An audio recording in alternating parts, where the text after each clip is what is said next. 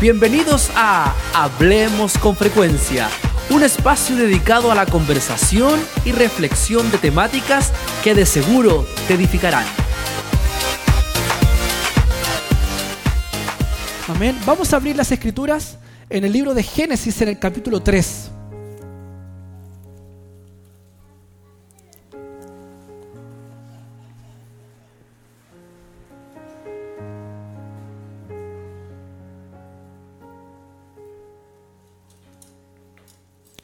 Vamos a leer desde el verso 6 hasta el verso 7. Solamente son dos versículos.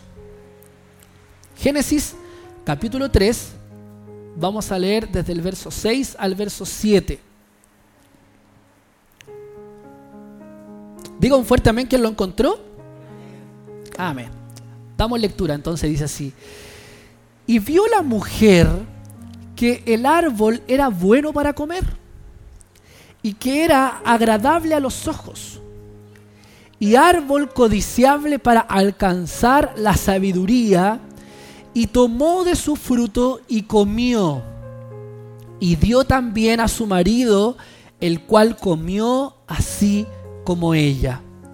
Entonces fueron abiertos los ojos de ambos y conocieron que estaban desnudos entonces cosieron hojas de higuera y se hicieron delantales. Amén. Oremos al Señor. Padre, una vez más queremos orar y queremos orar específicamente por esta palabra, esta exhortación. Te agradecemos, Señor, por esta serie, por estos tres capítulos que nos has permitido, Señor, escuchar, comer, alimentar, saciar nuestra sed. Padre, queremos pedirte que a través de este último capítulo tú puedas cerrar el propósito que tú has querido con esta serie para con nuestras vidas. Por eso, Dios, queremos atender nuestro oído a tu palabra, escucharla con atención y de esta manera poder ser confrontados con ellas para poder crecer como hijos tuyos y ser perfeccionados en nuestro caminar. Gracias por tu amor y tu misericordia en el nombre de Jesús. Amén y amén. Ciertamente, amados hermanos, es muy distinto mirarse al espejo y observar en el espejo algunas cuestiones rudimentarias, ¿cierto?, de, de nuestra fe, de nuestra existencia como lo son, por ejemplo, nuestro propósito y nuestra identidad, que era lo que veíamos, ¿cierto? El primer capítulo se titulaba Observando mi propósito. El segundo capítulo se titulaba Observando eh, mi identidad. Y es fácil mirarse al espejo y, querer observar esas cosas, ¿cierto? Porque son cosas de nuestra existencia, son cosas, ¿cierto? Eh, de nuestra fe, de nuestros rudimentos. Pero ahora la invitación es a mirar nuestra moralidad. Y ahí la cosa ya es distinta. La cosa ya toma otro curso ahí. Porque a cuántos nos gusta descubrir que estamos fallando.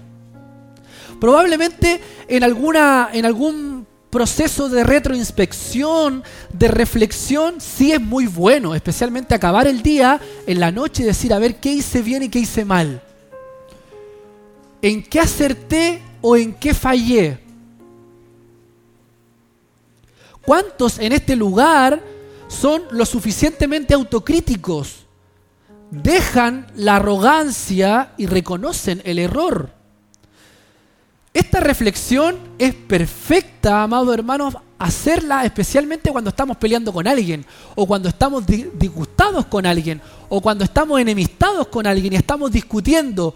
¿Cuántos de acá somos capaces de decir, si en verdad creo que tenías razón, creo que yo me equivoqué? Especialmente en la vida matrimonial. Yo ahora que con la Cami llevamos un par de años, chuta que cuesta. Porque cada uno es dueño de su verdad, ¿cierto? Entonces es difícil mirarnos al espejo y de hecho el matrimonio es eso, es estar frente al espejo todos los días. Nos miramos mutuamente y nos miramos al espejo y observamos nuestra moralidad, observamos quiénes somos y cómo estamos. Y así también no solamente en el matrimonio, sino que en las relaciones también con nuestros padres, con nuestros compañeros de trabajo. Porque cualquier cosa que hagamos bien o hagamos mal va a afectar en la vida de otro. La pregunta es, ¿tenemos esa capacidad de reconocer rápidamente nuestro error? No horror, error. Mirar en qué hemos fallado. Creo que estamos hablando de palabras mayores que implican, amados hermanos, necesariamente mayor demanda, mayor renuncia. Mirarse al espejo para contemplar nuestra moralidad es incómoda. Es algo difícil. Porque tenemos que apelar a nuestra conciencia. Y aquí hay una palabra maravillosa, conciencia. Amados hermanos, las escrituras nos enseñan que sin importar de dónde vengamos o si creemos o no en Dios, Él, Dios, nos ha creado con conciencia como parte de su imagen en nosotros.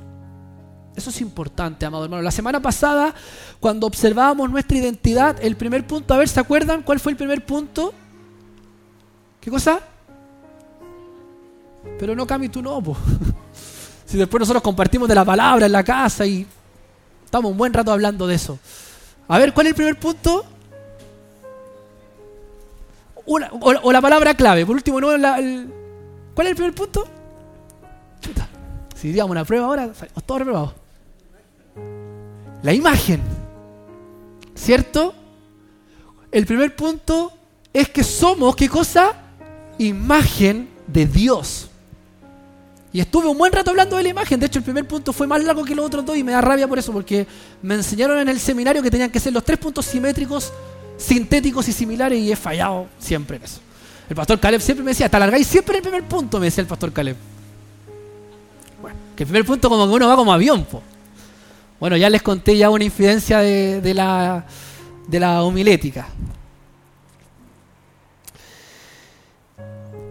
Mi imagen que es imagen de Dios. Pero amados hermanos, lo que acabo de decir es que la conciencia es parte de la imagen que Dios puso en nosotros de Él. Y esa conciencia nos convierte en seres morales. No apellido morales, sino que morales de moralidad. La moralidad, amados hermanos, se define como un conjunto de costumbres y normas que se consideran buenas para dirigir o juzgar el comportamiento de las personas en una comunidad. O sea, la moralidad tiene que ver con la conducta, con el comportamiento. Y el término conciencia se define como el conocimiento inmediato o espontáneo que el sujeto tiene de sí mismo, de sus actos y de sus reflexiones. Entonces hay dos palabras importantes. Por un lado está la moralidad, que son las costumbres, ¿cierto? El comportamiento de la persona. Y por otro lado también está la palabra conciencia, que tiene que ver con el conocimiento que tenemos de nosotros mismos y de nuestra moralidad.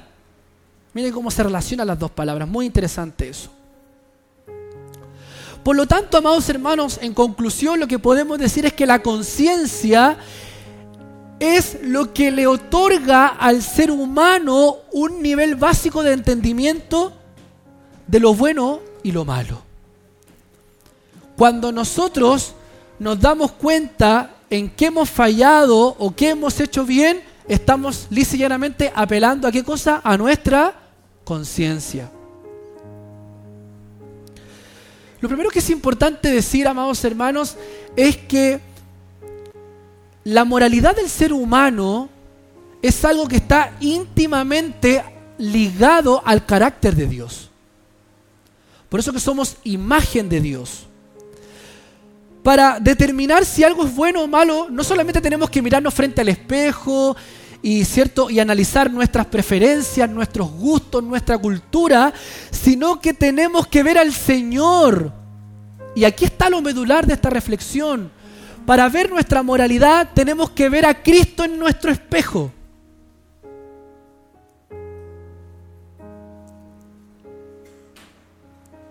Tenemos que ver a Cristo en nuestro espejo. Porque la ley que Dios nos ha entregado es una ley basada en su carácter. La escritura nos señala que Él no solamente es una vez santo, sino cuántas veces? Tres veces santo. Él es santo, santo y santo. Mira, acompáñame ahí a Salmo 89, 14. Salmo 89, 14.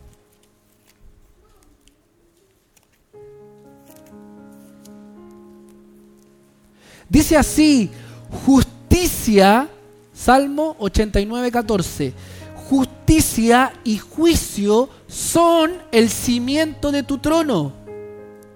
Misericordia y verdad van delante de tu rostro. ¿Cuáles son los cimientos del reino de Dios? La justicia y el juicio. O sea, que seamos Ahora bien, la primera pregunta, y aquí va el primer punto. ¿De dónde parte esta capacidad de conciencia que tiene el hombre? El número uno, el primer punto es el origen de mi conciencia. Sin lugar a duda, el origen de la conciencia del hombre proviene desde el huerto. Y aquí tengo que apelar nuevamente al Génesis. Si ustedes se han dado cuenta, en los tres capítulos de esta serie he ido al Génesis. He ido a, eh, me he recorrido Génesis 1, 26, 27 y Génesis capítulo 3 casi completito. Y ahora el texto troncal es Génesis 3 del 6 al 7, porque Génesis nos presenta a un Dios que crea un mundo perfecto, donde el mal no existía. El primer hombre y la primera mujer, amados hermanos, fueron creados sin pecados. Por eso que la escritura dice, y vio Dios que lo que había, lo que había creado era bueno. Era bueno. Pero en Génesis capítulo 3, en el verso 6 y en el verso 7, el hombre decide tomar otro camino, otro curso, porque la mujer ve el árbol que no tenía que ver. Y vio la mujer que el árbol era bueno. Esta palabra bueno no tiene que ver con lo bueno y lo malo, sino que esta palabra bueno que está aquí no tiene que ver con moralidad. Algo súper importante en el hebreo. Y lo tuve que buscar ayer porque dije, chuta, ¿cómo? ¿Qué bueno es el que está, nos, está diciendo la escritura? No es el mismo bueno que menciona la escritura cuando Dios dice que ve la creación y dice que era bueno. No es lo mismo. No es el mismo bueno en el hebreo. Interesante. Por eso que hay que también manejar los recursos lingüísticos también de, cómo fue escrita la escritura. Dios los pone en un huerto y le da al hombre un libre albedrío y le ofrece dos caminos al hombre. El primer camino es que tú puedes comer de cualquier árbol que hay en el huerto y también del árbol de la vida, que de ahí tienes que comer, es como come de ese, de ese, y no comas del árbol de la ciencia del qué. Ah, a ver, ahí hay una clave. La ciencia, ¿cómo se llama este árbol? Del, del conocimiento del y del mal. ¿No le hace ruido que el nombre de ese árbol se llame así? El bien y el mal. ¿Qué es lo bueno y qué es lo malo?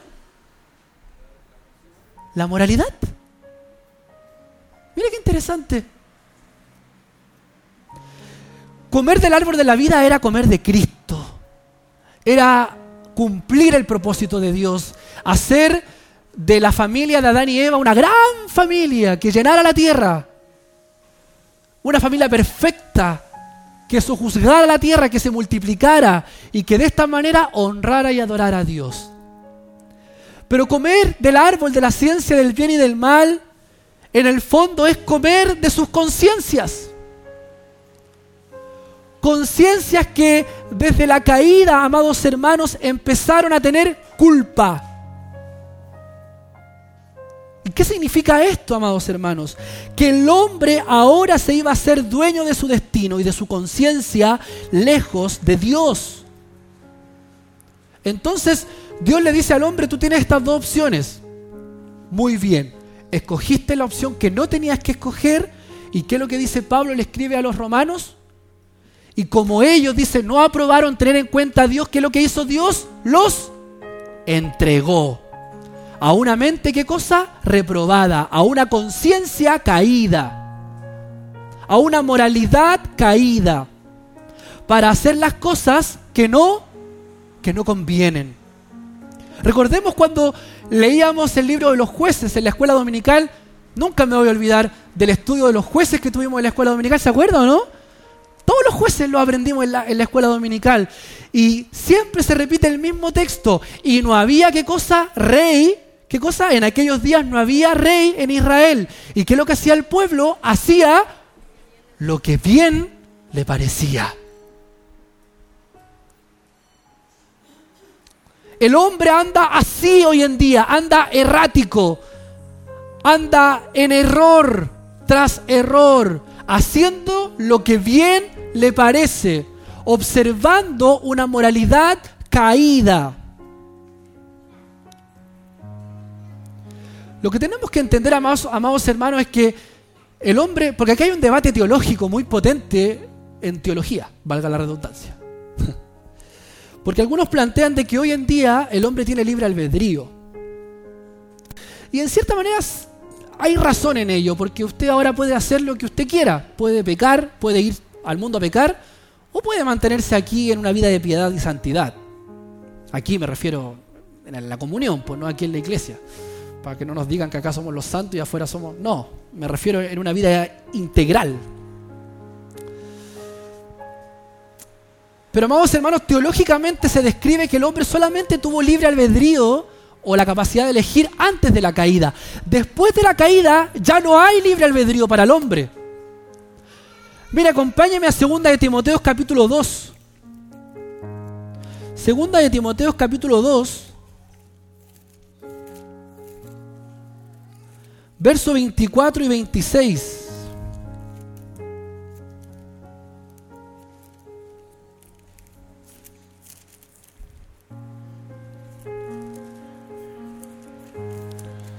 Segunda de Timoteo, capítulo 2, 24 y 26. Dice así, porque el siervo del Señor no debe ser contencioso, sino amable para con todos, apto para enseñar, sufrido, que con mansedumbre corrija a los que se oponen, por si quizá Dios les conceda que se arrepientan para conocer la verdad y escapen del lazo del diablo en que están, ¿qué cosa? Cautivos a voluntad de Él. Este Él es con minúscula. O sea, ¿en quién estamos cautivos después de la caída? En el diablo. Él nos tiene presos. Entonces, ¿hay libre albedrío en el hombre después de la caída? No. El hombre está caído, el hombre está preso, el hombre no tiene voluntad. Segundo punto, la distorsión de mi conciencia. El primer punto entonces era el origen de mi conciencia y el segundo punto, la distorsión de mi conciencia. Y la pregunta del millón ahora, si nos tuviésemos que mirar frente al espejo, ¿cómo nos vemos? ¿Cómo nos vemos moralmente? Y aquí hay algo importante, amados hermanos, porque al darse la caída del hombre, se produce lo que se llama una doble perversión de la imagen.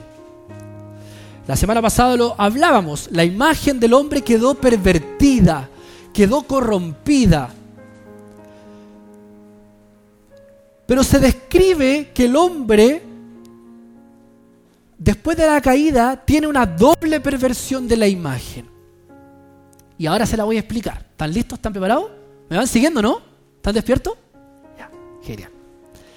Primeramente, amados hermanos, la caída fue precedida, ya, o sea, fue generada, por así decirlo, de un realce excesivo de la imagen que el ser humano tenía de sí mismo. O sea, lo primero que pasa en la perversión es que el hombre tiene una imagen mayor de sí. ¿Qué es lo que deseaban Adán y Eva y que los llevó a pecar? ser igual a Dios. Entonces aquí hay algo clave en la moralidad del hombre. Porque la primera señal de una moralidad caída es tener una sobreestima, una sobreimagen de sí mismo. Al pecar, el hombre se coloca virtualmente por encima de Dios. Por eso coloco la palabra virtualmente. Cuando el hombre, el hombre cuando peca en el huerto se hace señor. Se hace señor del huerto. Él reconoce su autoridad, la autoridad que Dios le había puesto, pero la, la deja por encima de la autoridad de Dios. Pero después, amados hermanos, de que se produce esta primera perversión, se produce la segunda perversión, que es la de descenso, la de descenso, la de, la de caída, la de bajada. Porque ¿qué es lo que nos señala la escritura que sintieron Adán y Eva después de que pecaron? ¿Qué cosas sintieron? Se sintieron desnudos, se sintieron avergonzados. Mire qué interesante. La imagen de sí mismo se volvió negativa. Por eso que en Génesis capítulo 3, en el verso 7, dice que fueron abiertos los ojos de ambos. En la NBI dice que se le abrieron sus conciencias. Y conocieron que estaban, ¿qué cosa? Desnudos. Entonces rápidamente buscaron cómo tapar su desnudez. Amado hermano, lo que estamos hablando es, tremendo, porque actualmente el hombre anda en esas dos perversiones.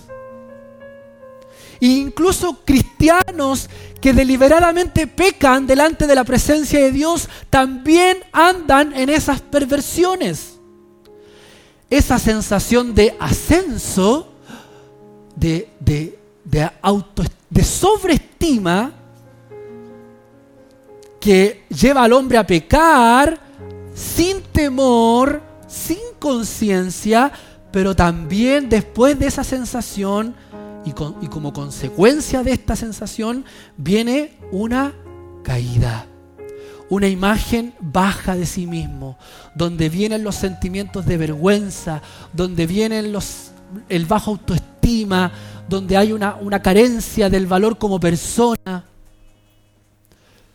Haga usted un, un ejercicio social de sus compañeros de trabajo, no creyentes. Desde mañana los desafío. Ustedes están jodidos porque todos son cristianos en su colegio, pero, pero más de algún diablo disfrazado debe haber ahí. ¿Ah? Un primo también. Vean, hagan el ejercicio conmigo. Ah, y, acuérdense de mí. Este está en el ascenso. Y lo van a identificar. Este, este compadre está en el ascenso. Se cree, pero el dueño del mundo, arrogante, orgulloso, vanaglorioso. Pero también dentro de sus entornos van a encontrar la otra cara de la moneda, personas de muy baja autoestima, que andan lloriqueando todo el día, que no tienen valor, depresivos. ¿Lo ha visto usted? Eso es plenamente identificable. Ah, es que ahora sé por qué tienen estas conductas, po. porque están caídos, caminando en esta doble perversión, en esta doble realidad.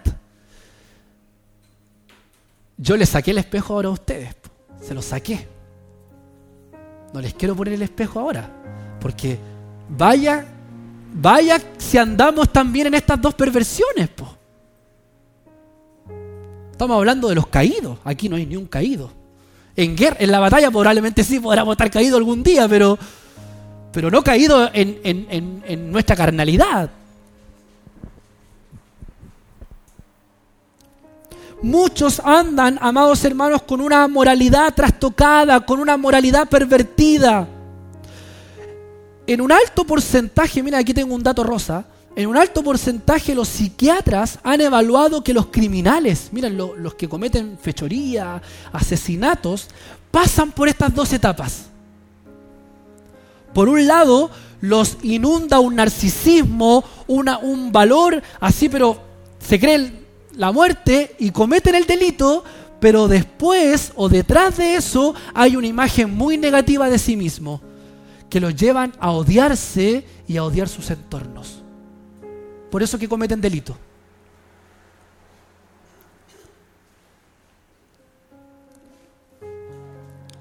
Por eso, amados hermanos, cuidado con la soberbia, cuidado con la arrogancia, cuidado, cuidémonos de eso.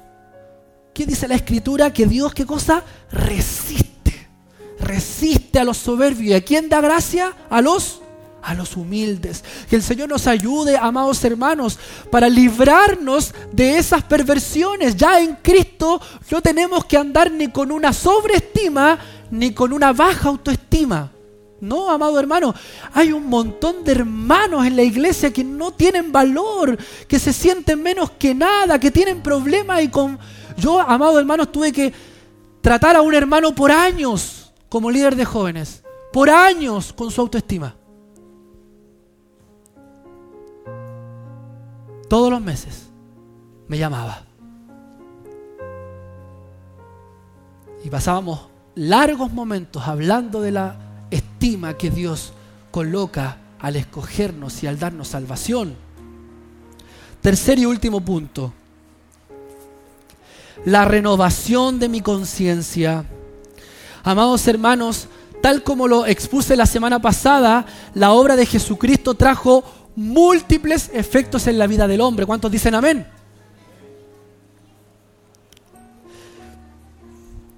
Y uno de ellos, amados hermanos, es la posibilidad que tiene el hombre de poder ir renovando, escúcheme bien, de ir renovando su imagen de manera progresiva. ¿Lo hace el hombre? No lo hace el hombre. El hombre no renueva su imagen, lo hace el Espíritu, el Espíritu Santo. El Espíritu Santo, ¿cierto? Va renovándonos. Y lo primero que Dios hace por medio de su Espíritu, amados hermanos, es que nos capacita para renunciar primeramente al orgullo. ¿Qué es lo que hace el hijo pródigo? A mí me encanta la parábola del hijo pródigo porque el hijo pródigo tiene este ascenso y este descenso. El hijo, de lo, el hijo pródigo, perdón, se siente él con la autoridad de poder decirle al papá, dame todo lo que me corresponde porque me voy a ir. Orgullo. Orgullo. Y se fue el hombre a pecar, a gastarse todo lo que tenía. Pero cuando hubo una hambruna, cuando las cosas no anduvieron bien, cuando estuvieron las crisis matrimoniales, las crisis de pareja, con los hijos, etc., se acordó de que en la casa estaba mejor se sintió triste, avergonzado, comiendo, ¿qué cosa? La comida de los cerdos. Pero amados hermanos, el Espíritu Santo nos capacita para renunciar a ese orgullo pecaminoso que lo heredamos, ¿cierto?, en esta primera perversión. La primera perversión, la del orgullo, el Espíritu Santo nos hace renunciar. Y el Espíritu Santo, amados hermanos, nos ayuda a cultivar una verdadera humildad delante de Dios. Y esto trae como consecuencia, por así decirlo, algo maravilloso en la vida del hombre. Y que espero que usted también lo comience a experimentar y a vivir. Que es generar, amados hermanos, una nueva conciencia sincera. Mire lo que estoy hablando, una conciencia sincera de nuestras fortalezas como también de nuestras debilidades. Qué maravilloso es mirarnos al espejo y ser sinceros. Si yo no entiendo para qué la mujer se maquilla tanto. Ah, este. Véase tal cual en el espejo. O el hombre que se arregla el pelo, que quiere tapar la pelada, que quiere. Qué maravilloso es mirarnos al espejo con sinceridad.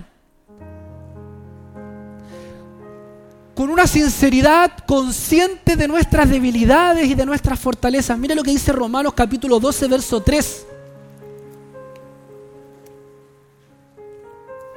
Romanos 12, verso 3. Dice así, digo pues, por la gracia que me es dada, a cada cual que esté entre vosotros, que no tenga más alto concepto de sí que el que debe tener, sino que piense de sí con cordura, conforme a la medida de fe que Dios repartió a cada uno. Eso es lo que nos da la gracia. Eso es lo que nos da la obra redentora de Cristo. Que podamos mirarnos al espejo y podamos ¿cierto? Como dice la escritura, no tener un alto concepto de sí, ni tampoco un bajo concepto de sí, sino que podamos pensar con cordura conforme a la medida que Dios nos dio. A algunos más, a otros menos. Pero estar agradecidos por lo que somos, por lo que hemos vivido, por lo que Él nos ha dado, amarnos porque Dios nos amó primero. Por eso podemos amar, dice el apóstol, porque Él nos amó primero.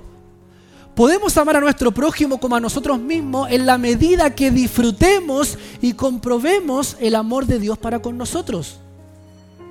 Por eso el apóstol dice, digo pues por la gracia que me es dada. La humildad, amados hermanos, incluye la disposición para considerar a los demás como mejores que uno. Me gustó la oración de nuestro hermano, Luis. ¿Se dio cuenta de la oración? Apelaba en la oración al trato con el otro. Qué importante es observar nuestra moralidad en cómo somos con el otro. Esto, amados hermanos, nos lleva a vivir una vida de moralidad para con el otro. Que el Señor nos ayude. Amados hermanos, en el seminario, una vez, porque el tema de la moralidad es súper es complejo dentro de la iglesia. Estamos muy asociados en la iglesia, y esto es herencia de la iglesia católica, a catalogar los pecados como morales, como pecados de muerte, etc. De hecho, los católicos tienen un listado de clasificación de los pecados. Y en base a eso es cuánto o, cuánto más o cuánto menos lo que tú tienes que hacer. Amados hermanos, hay cosas de, nuestras conductas. La impuntualidad es un pecado. La procrastinación es un pecado. Esto de, no, si lo voy a hacer mañana. De, no, si mañana lo voy a hacer. Pecado. Una vez en el seminario estábamos en una clase de, poiménica, una clase de pastoral, y teníamos momentos para hablar de consejería pastoral. Y un hermano le dijo, ¿sabe que tengo problemas con los hermanos? El culto parte media hora más tarde de lo que tiene que partir. ¿Y por qué? le preguntó el pastor. Porque nadie llega a la hora. Y el pastor le dijo, tu iglesia está en pecado.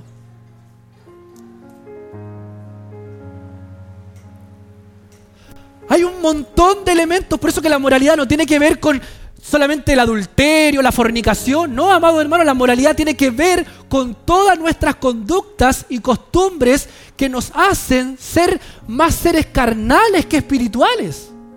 La impuntualidad, la procrastinación, el incumplir nuestras palabras. ¿Qué dice la escritura? El hombre de doble ánimo es inconstante en qué cosa? En todos sus caminos. Por lo tanto, cuidado, amados hermanos. Yo con este grupito, este ramillete que tengo acá, vaya que hemos peleado con la puntualidad. Porque para que todo funcione como tiene que funcionar, hay un requisito sine qua non, como se dice en latín, o imprescindible que lleguemos puntual. Aquí uno llega tarde, embarra todo, ¿cierto?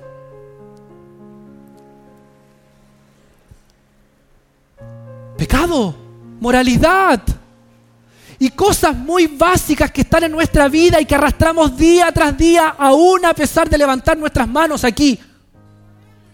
Y que tienen que ver con una invitación que el Espíritu Santo hoy nos hace para estar frente al espejo.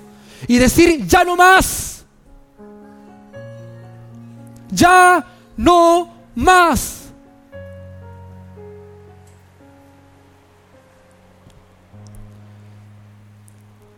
Que el Señor nos ayude, amados hermanos.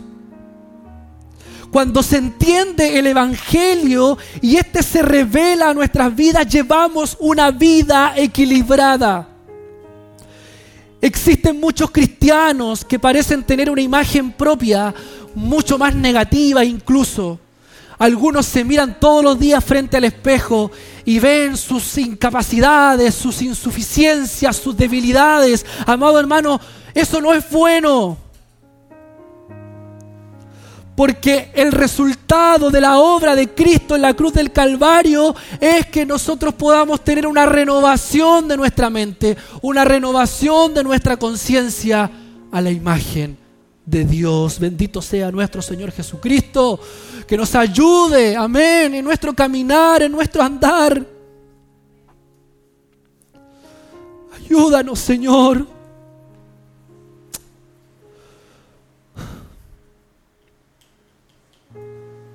Hay tanto que trabajar. ¿Qué es? Y con esto quiero concluir, amados hermanos. ¿Qué es lo que la redención provoca en la vida del hombre en cuanto a su conciencia y su moralidad? La redención, amados hermanos, trae consigo dos cosas y con esto quiero finalizar. La justificación y la santificación. Y las quiero definir brevemente no me quiero alargar más. Pero la justificación es un acto de Dios por medio del cual Dios le atribuye al creyente la satisfacción perfecta y la justicia de Cristo. Dios le atribuye al creyente una satisfacción perfecta y la justicia de Cristo. Eso es justificación. ¿Esto qué quiere decir? Que Dios olvida totalmente todos los pecados de quienes están en Cristo por fe. Bendito sea el Señor. Y lo que significa en términos prácticos es que Dios ya no nos ve a nosotros. Amén. Dios a quién ve? A Cristo. Ya no ve nuestro pecado, ya no ve nuestra culpa, sino que ve en nuestro lugar la justicia perfecta de Jesucristo. Esta verdad de la justificación rompe todo nuestro esquema de vida, rompe toda nuestra conciencia, la purifica, la limpia, bendito sea el Señor. Y por otro lado, amados hermanos, también está la santificación, que es la obra de Dios por medio de la cual el Espíritu Santo va liberando, mire, escúcheme bien, va liberando en forma progresiva al creyente de toda contaminación del pecado y lo va haciendo semejante a Cristo. Todos los días tenemos que ser santificados. Todos los días, porque todos los días fallamos. El punto es que el martes tenemos que fallar menos que el lunes. Por eso que estamos siendo progresivamente transformados, santificados. Y el día miércoles mejor que el martes. No puede ser el lunes, el martes, el miércoles, el jueves, el viernes iguales en nuestra santidad. Un día tiene que ser mejor que el anterior. No sé si estoy siendo un poco incómodo con este mensaje, pero yo me estoy mirando frente al espejo y ya veo que el espejo está todo trizado ya.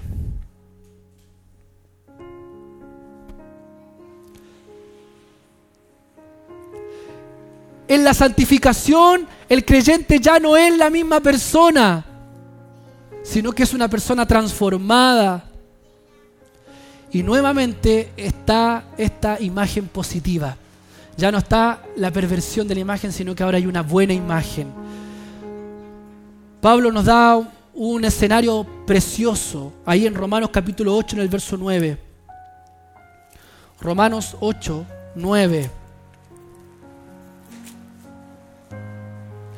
Mas vosotros, dice, no vivís según la carne, sino según el Espíritu si es que el Espíritu de Dios mora en vosotros, y si alguno no tiene el Espíritu de Cristo, no es de Él. En este texto Pablo lo que está haciendo no está amenazándonos, no está advirtiéndonos. Pablo lo que está haciendo en este texto es arengando a la iglesia.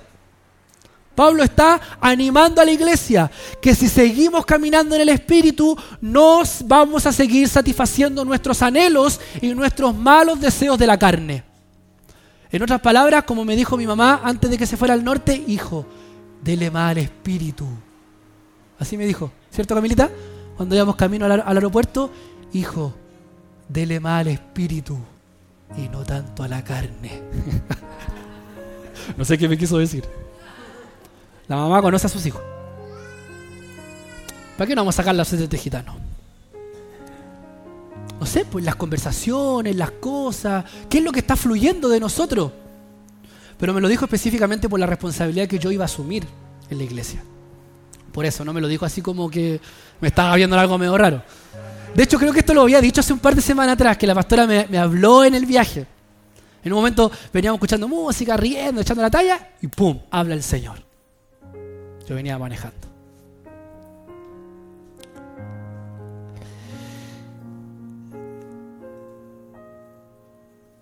Si nos miramos frente al espejo, amados hermanos, y veámonos en el espejo durante esta semana, ¿hemos andado conforme al Espíritu o conforme a la carne? Ojalá, amados hermanos, que lleguemos a un punto, y con esto ya estoy concluyendo, en donde miremos al espejo y podamos tener una imagen positiva, podamos ver a Cristo frente al espejo. No mirarnos a nosotros con nuestras virtudes y decirnos, oye, qué bien te portaste hoy, qué bien lo hiciste hoy, qué bueno eres, qué solidario eres, qué buen compañero eres. No, amados hermanos, eso nos van a llevar a la primera perversión.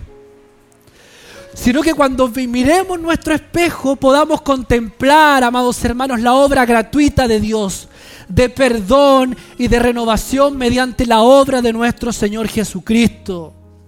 Él ha renovado nuestra mente. Él ha cambiado nuestro corazón de piedra por un corazón de carne. Él ha sacado las vendas de nuestros ojos. Él nos ha hecho caminar cuando estábamos paralíticos. Él nos ha restaurado. ¿Cuántos dicen amén a eso? Que al mirarnos al espejo, amados hermanos, podamos tener la confianza en que Dios puede usarnos a pesar de nuestras deficiencias. Y de esta manera poder avanzar en el reino de Dios, cumplir su propósito y llevar gozo a otros. Cuando andamos moralmente, llevamos gozo a otros. Quiero concluir con este texto, 2 de Corintios capítulo 3, 18, que es el texto central de esta serie. Ya usted sabe cuál es. Segunda de Corintios.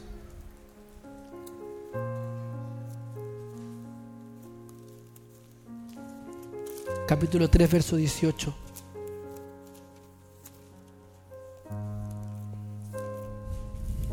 ¿Lo encontró? Yo todavía no. 3.18. Por tanto, dice, nosotros todos, mirando a cara descubierta como en un espejo la gloria de Dios o la gloria del Señor, somos transformados de gloria en gloria en la misma imagen como por el Espíritu del Señor. A ver si lo leemos todos juntos y que esto sea, amado hermano, si usted no me entendió nada de lo que hablé, si usted este texto lo encarna en su vida, estamos listos. Ni siquiera tiene que escucharse los tres capítulos ni darse la lata de la hora que prediqué. Si usted este texto lo encarna en su vida, hoy en día yo me doy por pagado. Lo leemos todos juntos a la cuenta de tres. Uno, dos, tres. Por tanto, nosotros todos mirando